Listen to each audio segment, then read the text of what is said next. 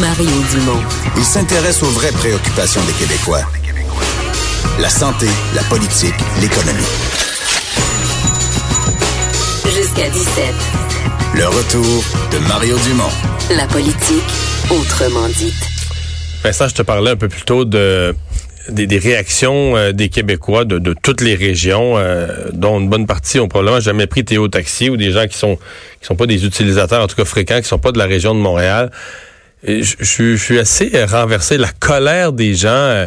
Euh, c'est assez intense, merci. Là, sais, euh, fonds publics perdus, chum à couillard, France qui dit bon, il, il encaisse notre argent, c'est trop facile, ta, euh, François, ça mérite une enquête cette histoire-là. Euh, Marie nous dit, je crois que M. Taillefer, en s'occupant de la campagne libérale, voulait se garantir encore du financement, mais pas chanceux, ses amis ont été battus. Euh, non, mais tout y passe. où sont partis les millions investis? Je pense là-dessus, là. Euh, je dis aux gens, il n'y a pas de détournement de fonds. Que le modèle était déficitaire. Oui, mais certains, je disais, qui disaient, ouais, mais les, les, derniers montants sont arrivés en 2018. Là, ça donne bien bien parti vite. Oui, mais c'est les partenaires qui en remettaient. Mais, mais Vincent, comment je te dirais ça? Ce matin, le, le, monsieur Bécotte nous dit, c'est toutes des bonnes intentions. Là, on voulait faire quelque chose. C'était écologique avec les autos électriques. L'auto électrique, ça coûte plus cher. Puis on voulait bien payer les chauffeurs, là, 15 pièces de l'heure, payer à l'heure plutôt que payer par, par voyage. Oui, syndiqué. Syndiqué. Ça coûte plus cher aussi. Fait que moi, là, mettons que je dis, moi, mais je pars, je pars, mettons, moi, là, avec une cause sociale. Je dis, moi, là, Mario Dumont, je trouve ça vraiment terrible que les gens à plus faible revenu, là, aient pas accès à un bon steakhouse avec beau steak, première qualité, bons légumes, parfait, beau steakhouse. Fait que je m'achète la viande de première qualité, je loue un endroit bien situé, puis je m'embauche un chef à 250 000 par année. Mais j'ai comme je veux que les gens ordinaires aient accès à ça, moi, ça va coûter 12 pièces l'assiette, plutôt que 48, ce que ça coûterait dans un autre restaurant. Oui, c'est Steven Reitland qui fait ton steak, là. Oui, oui. J'ai cherché 12 pièces parce que moi, je veux donner accès à mon steak. Les, gens à moindre revenu ont le droit à du bon steak. OK? Oui. Mais tu vas dire, Mario, tu manges de l'argent. Tu, tu fais pas. Je vais dire, oui, mais j'ai une subvention. Donc, la subvention va venir combler le trou entre mes coûts sont trop élevés, ma rentabilité, mes revenus sont pas assez, ma rentabilité est pas là. Puis là, ben, à partir de là, c'est pas compliqué. Faut, faut que le gouvernement me pompe du cash. Là. Puis là, ben, le jour où le gouvernement arrête, ben, ça marche plus. Ah, mais là, tu retournes en disant, ouais, mais mon, mon grill, là, il est électrique. Là. Ah ouais. Puis on a des panneaux solaires nous sous le toit. Hmm. Puis c'est euh, contrairement aux, aux autres steakhouse qui c'est du charbon puis c'est polluant. Fait que là tu vas avoir un autre million mettons. Ah oui, ça te faire une année, une année de plus. Puis ils vont dire ah, c'est tellement une bonne cause là, c'est un restaurant qui qui qui donne un, prix, un steak à prix raisonnable aux plus démunis, mais c'est parce que c'est pas de même ça marche la business là, tu comprends? Mais est-ce que parce que le, le, monsieur Bécotte là, entre autres il disait on avait on avait fait entendre l'extrait tantôt mais disait, les gens étaient prêts, notre clientèle était prête à payer payer plus cher pour ce service-là. Est-ce que tu crois ça? Que les gens auraient euh, oui, pu payer plus cher? Un petit peu. Attends un petit peu. Je suis d'accord avec M. Bécotte quand il dit que la réglementation est capotée. Puis que oui, moi, mettons, je serais prêt peut-être à payer plus cher. Peut-être pas tout le temps, peut-être pas pour un petit déplacement de deux bureaux en ville, mais un soir que je sors avec ma blonde, là, oui, je serais prêt à payer 3-4 pièces de plus pour dire, tiens, on va, on va avoir une Tesla, on va avoir un auto plus confortable.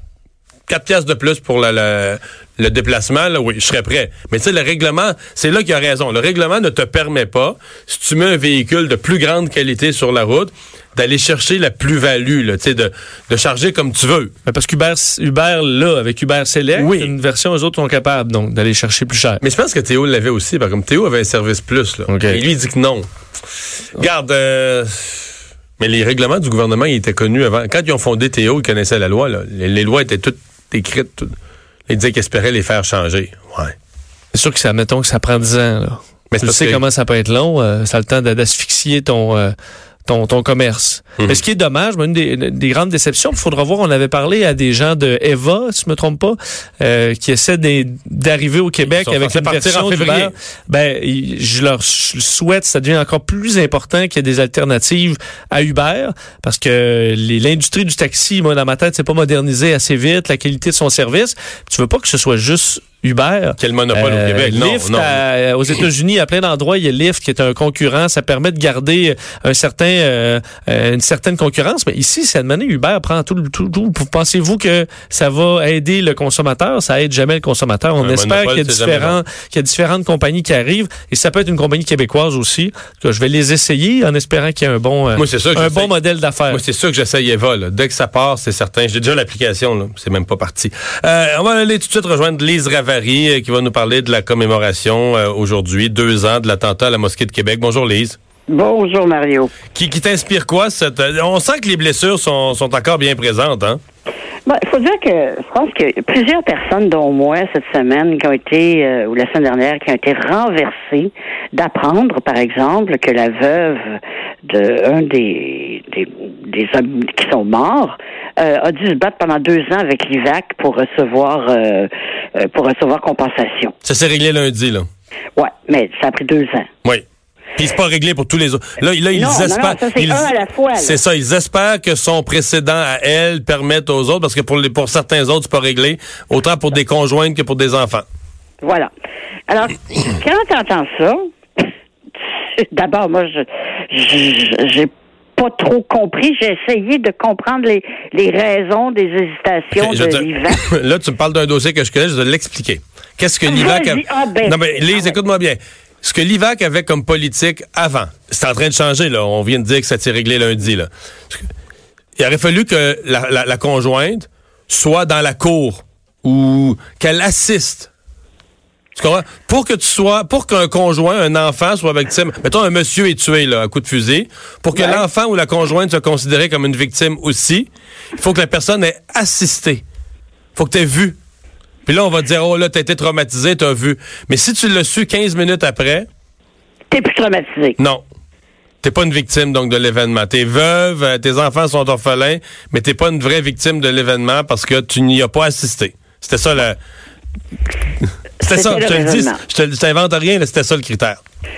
Et c'est pour ça que l'IVAC arrive pas, d'ailleurs, je pense, à vider ses coffres à chaque année. Non, il accumule de l'argent. Ben non, parce que, tu sais, sur nos tickets, c'est rendu beaucoup. Tu pognes une contravention, n'importe quoi, là. Ah c'est oui. énorme les montants qu'on paye là, pour les victimes d'actes criminels, là, que l'argent s'accumule parce qu'ils n'aident pas les victimes d'actes criminels. Mais semble-t-il que ça va changer, en tout cas. Bon, alors tant mieux, mais quand même, c'est assez représentatif euh, du dossier, si on peut dire. Comme je pense que tu as parfaitement raison de dire que même deux ans après, euh, on n'est pas on n'est pas encore rendu à la fin de ça. Il y a aussi la question, évidemment, de la sentence qui va être euh, imposée à, à Bissonnette.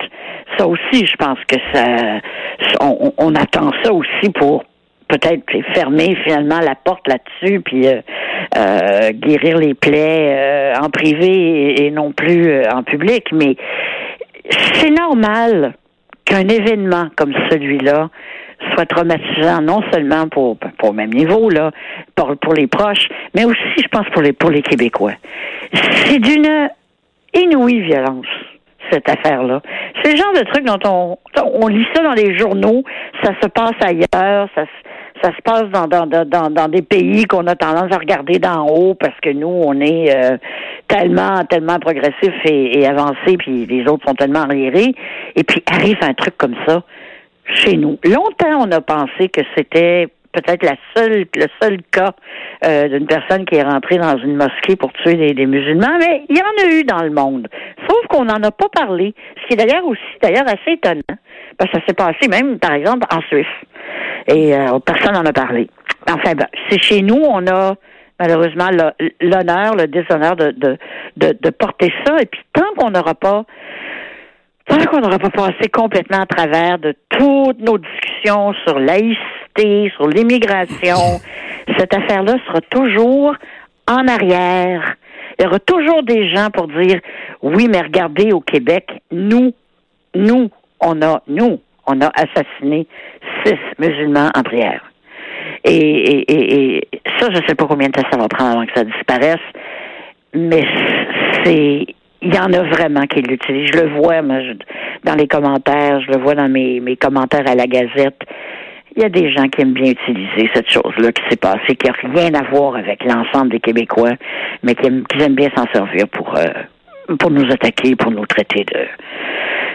Ce que tu peux, ce que tu peux t'imaginer. Ouais, ouais. là, on, a quand même à, jongler encore deux ans plus tard avec la façon, parce que là, on fait une commémoration deux ans, mais la façon de commémorer ça de façon permanente. Euh, aujourd'hui, on se demande encore est-ce qu'il devrait y avoir une espèce de journée annuelle.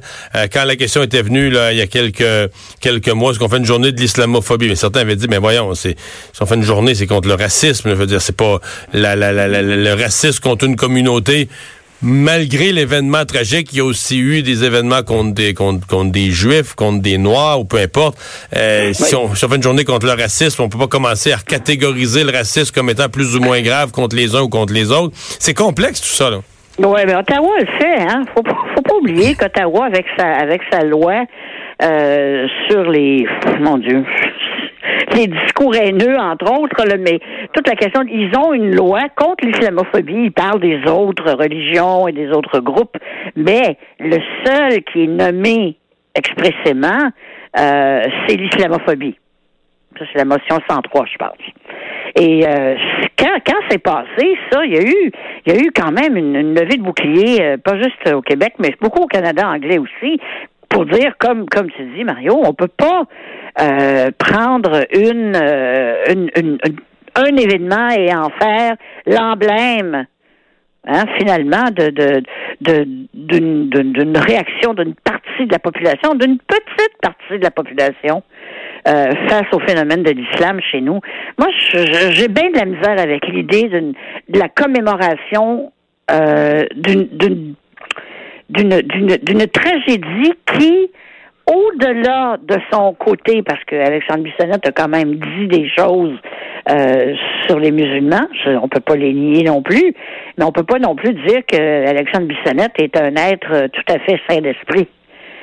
Hein? Alors, est-ce qu'on va représentatif de la population? Un, événement qui est à la fois racial ou, phobie de quelque chose avec quelqu'un qui est Bon, je pense qu'on on a bien entendu ce qu'il a dit, puis, puis ce qu'il a fait, évidemment. Ben, est-ce que est-ce que c'est est-ce qu'on peut, à partir de, de, quelque chose d'aussi terrible, bâtir un événement positif? Je suis loin d'être certaine. Hmm.